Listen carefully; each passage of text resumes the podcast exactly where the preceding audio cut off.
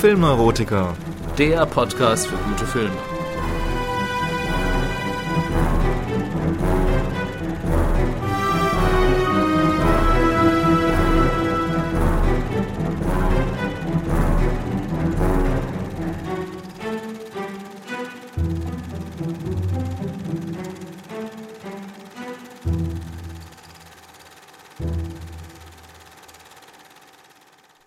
Herzlich willkommen zur zweiten Folge von Die Filmneurotiker. Heute mal nur mit mir, dem Matthias. Und ja, es wird jetzt auch öfters mal Folgen geben, wo ich alleine moderiere. Dafür wird es die Filmneurotiker jetzt aber auch regelmäßiger geben. Alle zwei Wochen ist geplant. Und ja, die Ausgaben werden auch ein bisschen kompakter sein. Ja, damit ihr auch dann noch zum Filme gucken kommt. ähm, ja, zunächst möchte ich wieder mit den News beginnen. Das letzte Mal haben wir ja quasi einen kleinen Vorbericht zu der diesjährigen Oscar-Verleihung euch geliefert. Ähm, die ist jetzt schon Geschichte und ich würde gerne noch, äh, um das Ganze abzuschließen, noch einen kleinen Rückblick jetzt ähm, darauf starten.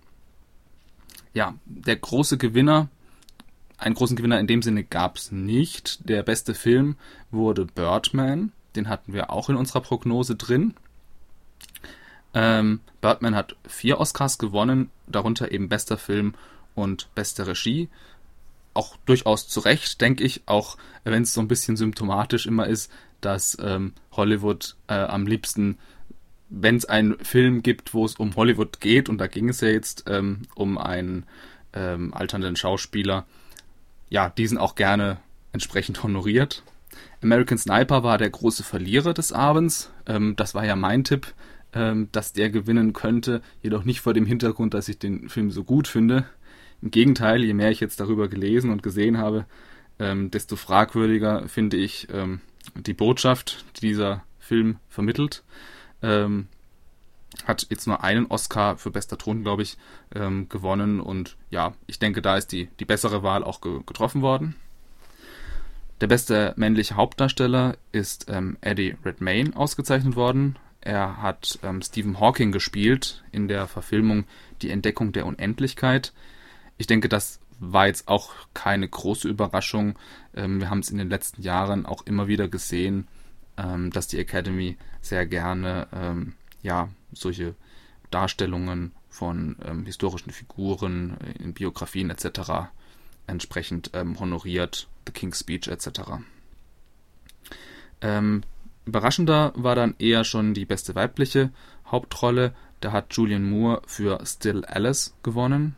Einen ja, sehr ähm, engagierten Film über das Thema Alzheimer, wo sie eine, ähm, eine Patientin spielt, die in, noch sehr jung ist für, für, diese Krankheit und sich aber eben mit ähm, ja, damit arrangieren muss und ihr Leben entsprechend umkrempeln muss.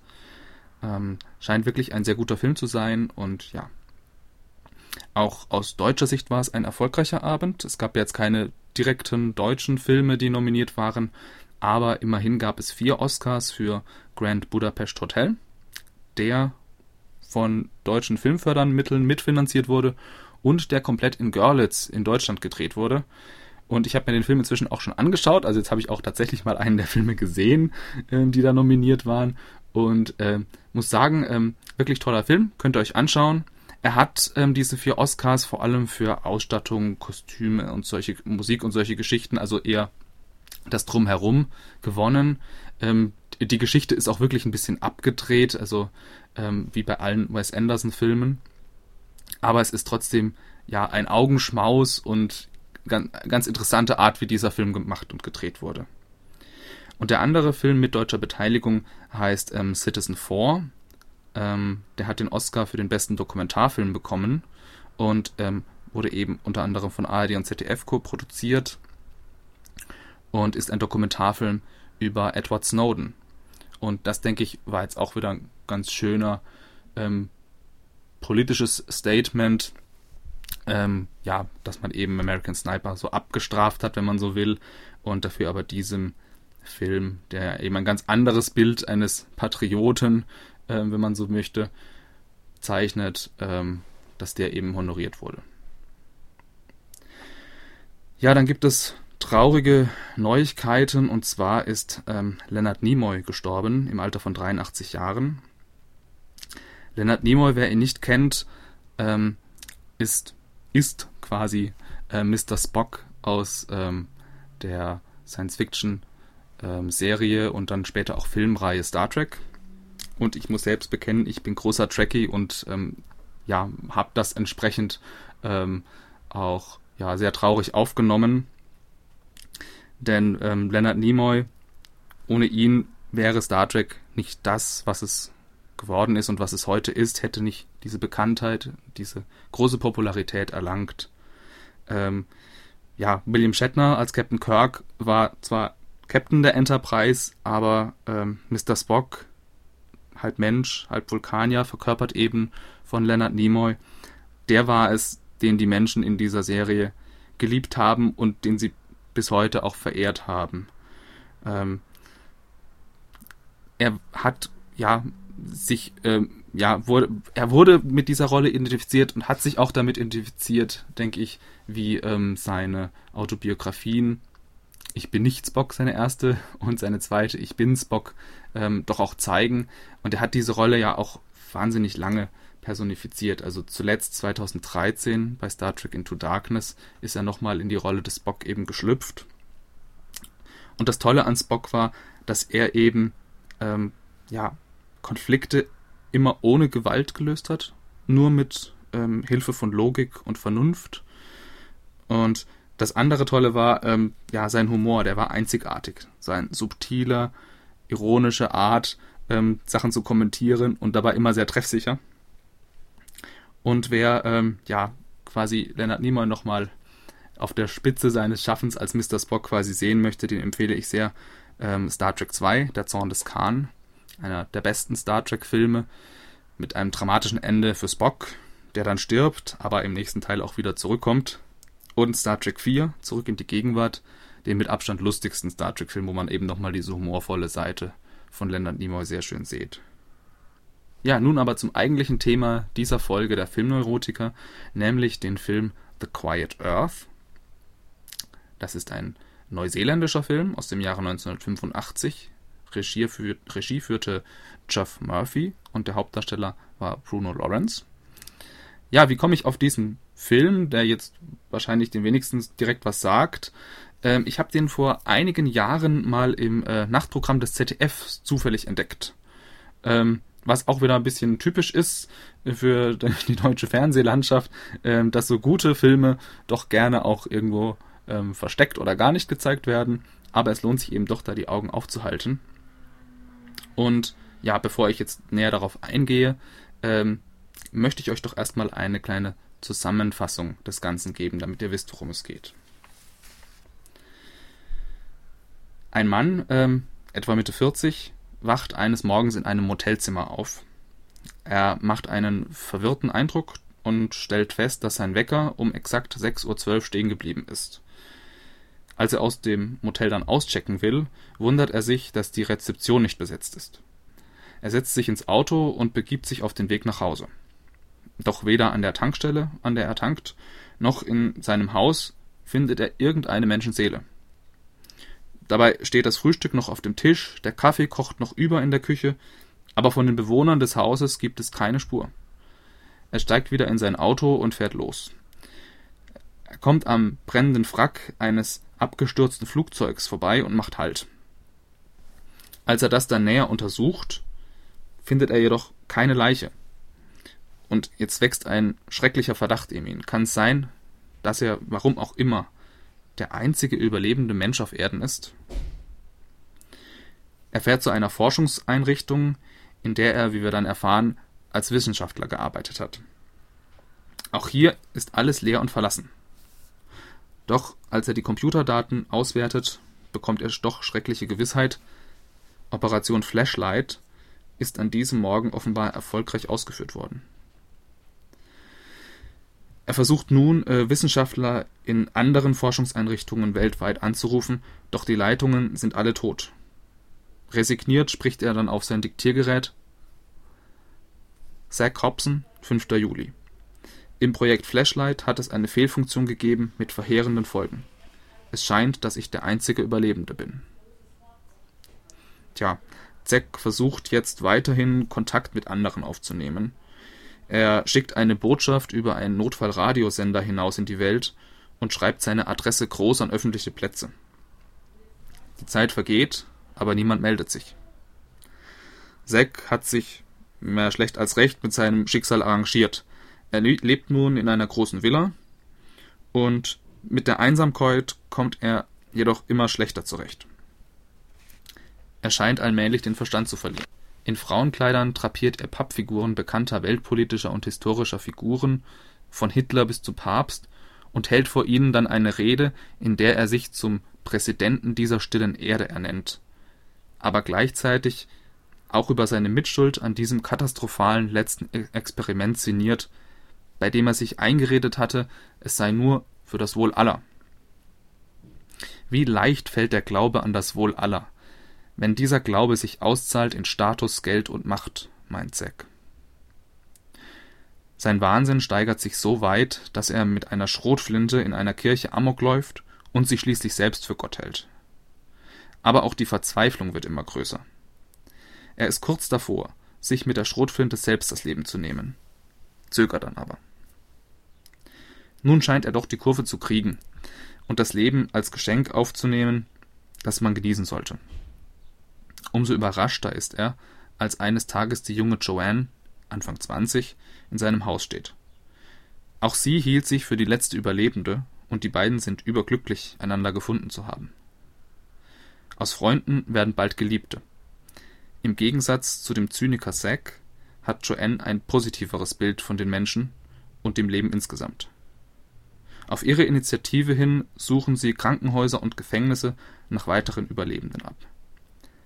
Dabei treffen sie auf Api, einen vermummten und bewaffneten Maori, mit dem sie jedoch bald Freundschaft schließen und merken, dass er doch ein netter Kerl ist.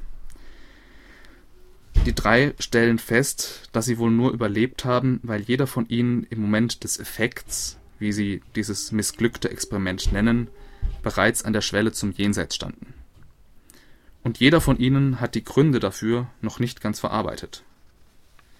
Es kommt zu Spannungen und Streit, auch weil Joanne sich plötzlich zu Api hingezogen fühlt. Letztendlich müssen die drei aber zusammenhalten, denn Zack stellt fest, dass ein zweiter Effekt bevorsteht. Um diesen zu verhindern, müssen sie die Forschungsanlage von Operation Flashlight zerstören, was jedoch einem Himmelfahrtskommando gleichkommen würde.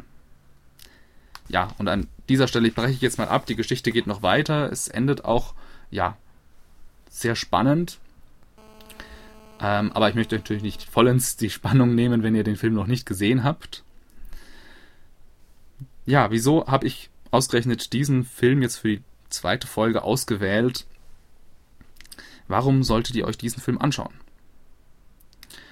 Ja, zunächst mal ist es ein Science-Fiction-Film im besten Sinne. Er ist intelligent und hochspannend zugleich. Da haben, wir haben einerseits die technologische Komponente, dass eben die Menschheit sich durch ihren Technikwahn selbst zerstört hat. Und ich denke, da ähm, der Film ist von 1985, da kann man natürlich den politischen Hintergrund nicht, äh, in der der Film entstanden ist, äh, nicht außer Acht lassen. Ähm, es war die Zeit des Wettrüstens zwischen den USA und der Sowjetunion. Es schwingt auch in vielen, an vielen Stellen des Films eben eine deutliche ähm, Gesellschaftskritik durch.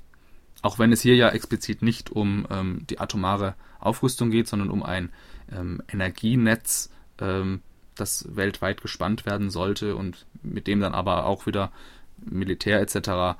Ähm, sich ähm, ja damit ja verbunden werden sollte.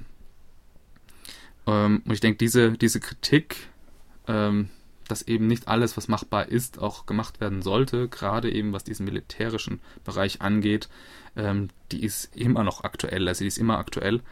Und die andere äh, Seite ist die psychologische Komponente, die dieser Film sehr schön darstellt. Was wäre, wenn ich jetzt wirklich der letzte Mensch auf Erden wäre? Wie ginge ich damit um? Ähm, und der, der Film zeigt einmal sehr ausführlich die Reaktion von ähm, Zach Hobson, diesem Wissenschaftler, Aber er zeigt auch, wie Joanne und äh, wie Api damit umgehen. Und das sind ähm, ja sehr interessante ähm, Psychogramme ähm, in Ausnahmesituationen.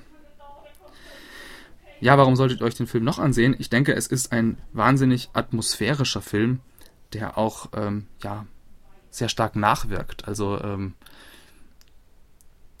das liegt einerseits an dem sehr beeindruckenden ähm, Hauptdarsteller, ähm, Bruno Lawrence, der die ersten 30 Minuten des Films komplett alleine spielt. Also er, er stellt ja dann fest, er ist wirklich alleine und muss sich da jetzt zurechtfinden. Aber nicht nur eben diese Figur im Film ist alleine, sondern auch der Schauspieler hat nichts, mit dem er interagieren kann.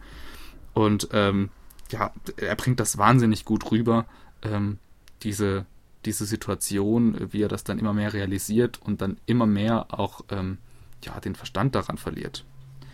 Und äh, ich finde das eine ganz große schauspielerische Leistung. Ähm, vielleicht habt ihr auch den Film äh, Castaway mit Tom Hanks gesehen, wo er auf dieser äh, Insel strandet. Ähm, das fand ich damals auch sehr beeindruckend, also wenn wirklich ähm, der Schauspieler ja ganz auf sich alleine gestellt ist. Der zweite Grund, der zu dieser guten, tollen Atmosphäre des Films beiträgt, ähm, ist die Musik von John Charles, die das Ganze wirklich sehr toll untermalt und einen da ähm, wirklich reinzieht. Ich kann es gar nicht so festmachen. Aber das Gute an, an gelungener Filmmusik ist ja auch, wenn man jetzt nicht den Finger drauflegen kann und sagt, ah ja, hier wurde die Musik eingesetzt, sondern ähm, es ist ähm, ja wirklich mehr so dieses, dieses, diese Komposition aus Bildern und äh, Musik. Und dritter Grund ist, ähm, ja, dass dieser Film eigentlich komplett ohne große Effekte auskommt. Und das bei einem Science-Fiction-Film mit einem doch sehr ambitionierten Thema, ähm, ja, finde ich schon beeindruckend. Aber es ist tatsächlich so, dass diese menschenleeren Städte, durch die Sekta zieht, auf diese Weise fast noch beängstigender wirken, weil es eben keine große anderen Sachen gibt, die einen, auf die man sich irgendwie ablenken könnte oder sagen kann, naja, das ist ja nur ein Film. Also erfrischend anders, als wenn ich jetzt ähm, heutige, modernere ähm, Produktionen sehe, Endzeit-Thriller, die sich mit einer ähnlichen Thematik beschäftigen, 28 Days Later, I'm Legend und so weiter, ähm, bei denen es dann immer wieder Zombies oder Action und solche Geschichten braucht, um den Zuschauer bei Stange zu halten. Das ist hier überhaupt nicht der Fall.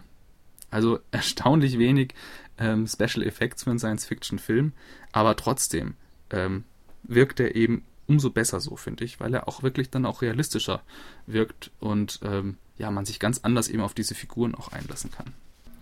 Ja, vielleicht noch ein paar interessante ähm, Hintergrundinfos zur Entstehung des Films. Ähm, ich habe es am Anfang schon gesagt, es ist eine äh, neuseeländische Produktion von 1985. Ähm, er erhielt in Neuseeland auch zahlreiche Filmpreise, aber auch in, in Deutschland hat 1986 beim Festival des fantastischen Films in München den großen Preis gewonnen. Die ähm, Romanvorlage stammt von Craig Harrison aus dem Jahr 1981 und angeblich basiert ähm, diese ganze Geschichte auf der Erfahrung eines amerikanischen Touristen, der an einem Sonntagmorgen in Auckland in Neuseeland eintraf und die ganze Stadt menschenleer vorfand. Was einfach den Hintergrund hat, dass zumindest zu der Zeit wohl ähm, die Neuseeländer am Wochenende sehr lange ausgeschlafen haben und dann tatsächlich keiner ähm, auf den Straßen zu finden war. Die Uhrzeit, zu der dieser Effekt eintritt, das ist ja auch das, was man ganz am Anfang von dem Film dann gleich sieht, 6.12 Uhr, ist übrigens eine Anspielung auf ähm, die Offenbarung des Johannes in der Bibel. Dort heißt es nämlich in Kapitel 6, Vers 12, Und ich sah, dass es das sechste Siegel auftat. Und siehe, da ward ein großes Erdbeben, und die Sonne ward schwarz, und der Mond war wie Blut. Also hier wird viel äh, mit subtilen Botschaften auch nochmal gearbeitet. Ähm, passt wunderbar. Ja, für ähm, den Regisseur ähm, war dieser Film, der auch kommerziell einer der erfolgreichsten Filme Neuseelands zu der Zeit war, ähm, auch gleichzeitig das Sprungbrett nach Hollywood. Er drehte in den 90ern einige Filme dort ähm, unter anderem den Science-Fiction-Thriller Freelancer, Geisel der Zukunft mit Mick Jagger und Anthony Hopkins. Ähm, das klingt auch nach einer tollen Kombination und ich habe ihn leider noch nicht gesehen, werde es aber demnächst mal nachholen. Und ähm, zuletzt war er auch als zweiter Regisseur bei ähm, Peter Jacksons Herr der Ringe Trilogie tätig. Das ist vielleicht auch noch ein ganz interessanter äh, Trivia-Aspekt. Ja, dann komme ich eigentlich schon zur Bewertung des Ganzen. Also ich würde euch auf jeden Fall sehr empfehlen, euch den Film mal anzuschauen. Also wie gesagt, mich hat er stark beeindruckt. Ähm, Im Internet äh, bei der International Movie Database haben 18.477 Leute abgestimmt und kamen auf eine Bewertung des Films von 6,9 von 10 Punkten. Ich würde ihn noch ein bisschen, es ist schon ganz gut, aber ich würde den Film eben noch ein bisschen besser bewerten und würde ihm 8,0 Punkte geben. Ja. Von daher, The Quiet Earth, toller Film, ähm, ganz anderer Ansatz, Science Fiction darzustellen, ähm, aber nichtsdestotrotz wahnsinnig intensiv. Guckt ihn euch an und ja, habt Spaß damit. Und ja, wenn euch die Sendung gefallen hat oder auch nicht, ich freue mich auf jegliches Feedback von euch. Dann schickt bitte alle eure Anregungen, Fragen, Kritik wie immer an die E-Mail-Adresse filmneurotiker.gmx.de oder ihr könnt natürlich auch direkt über die Facebook-Seite ähm, mir schreiben. Dann wünsche ich euch noch viel Spaß beim Filme gucken.